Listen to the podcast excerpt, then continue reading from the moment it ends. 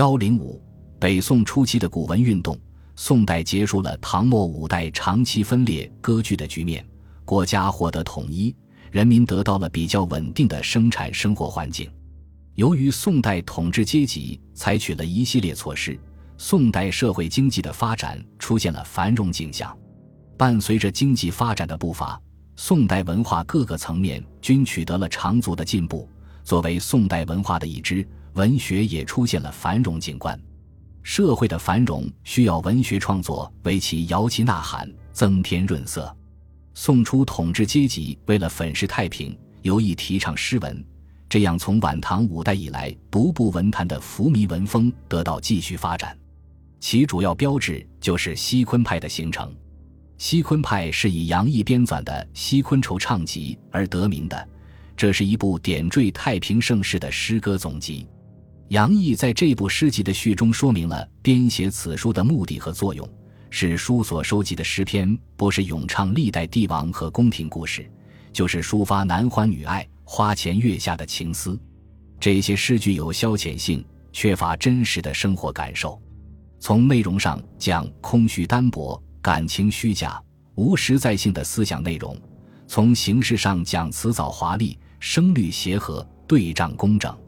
这种文风正适应了统治阶级渲染太平盛世的需要，也为那些生活空虚、精神颓废的官僚士大夫们提供了以文学为游戏的消遣工具。杨毅此书一出，西昆派文风迅速蔓延整个文坛，加之统治阶级的偏爱。致使杨流文采，耸动天下。唐末五代浮靡文风在宋初发展的同时，一种倡导复古主义的思潮也在文化领域悄然崛起。在思想界，以孙复、石介为代表的儒学大师批判佛老，要求重振儒学、复兴儒学的政治伦理功能。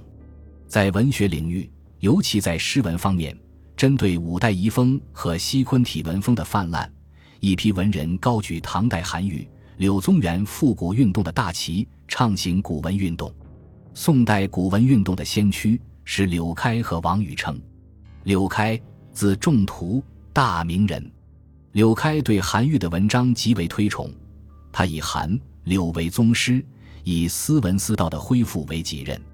他反对浮靡的文风，主张文章要明道，只用上朴重散。提倡古文，反对骈文。他所说的道，依然是传统儒学中的尧、舜、周公、孔子的道，理论上并没有什么新的阐述可以启发人心。诚如他所言：“吾之道，孔子、孟轲、杨雄、韩愈之道；吾之文，孔子、孟轲、杨雄、韩愈之文也。”道是什么？即文章的内容和思想。他说。文章为道之全也，全可妄作乎？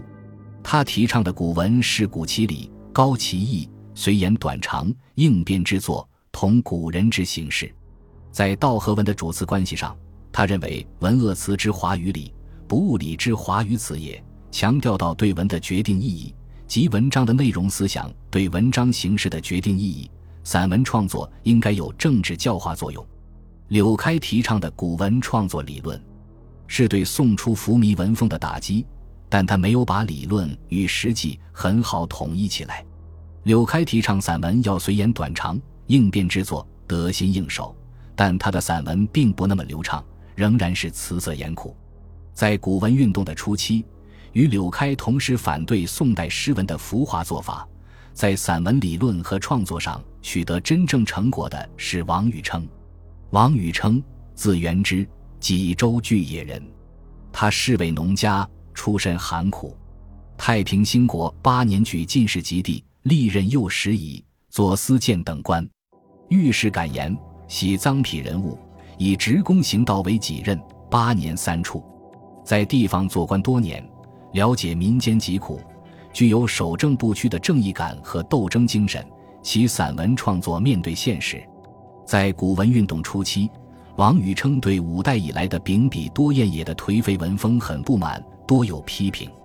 他主张复古，以六经为口号，强调文章要效法韩柳。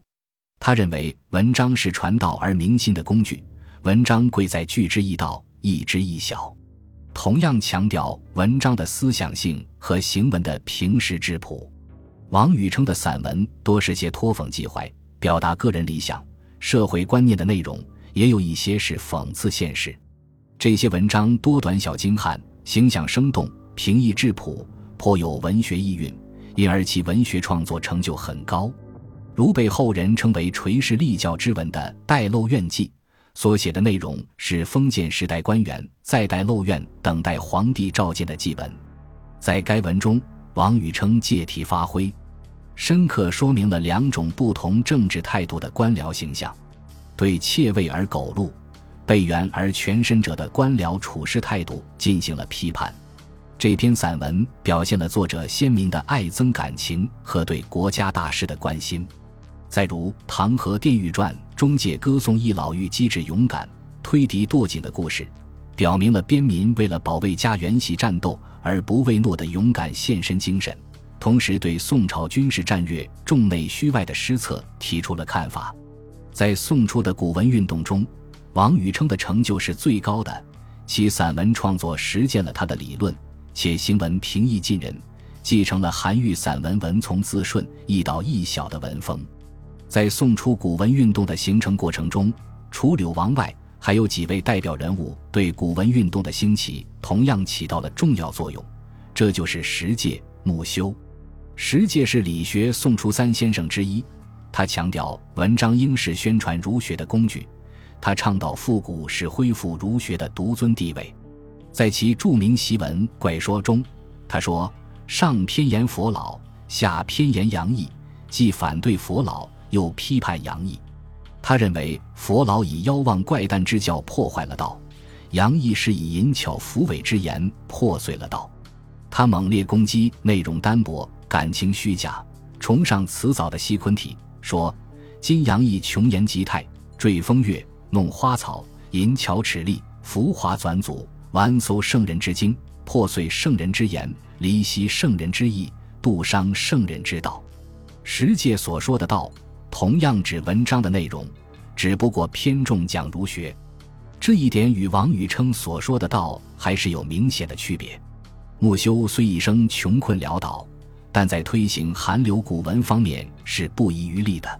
对当时古文运动与西昆体派的斗争，他在《搭桥史书》中有一段精辟的论述，由此可见当时古文运动兴起之艰难。宋初的古文运动。矛盾直指浮靡轻薄的西昆体，柳开手举古文旗帜，王禹偁、穆修、石介等奠其后，旗帜鲜明的捍卫和继承韩流古文遗风，主张文章应明道，传道而明心，即抛弃萎靡不振、华而不实的文风，向平铺流畅的致用方向发展。这些古文先驱的呐喊，对北宋中叶的诗文革新运动产生了重要的影响。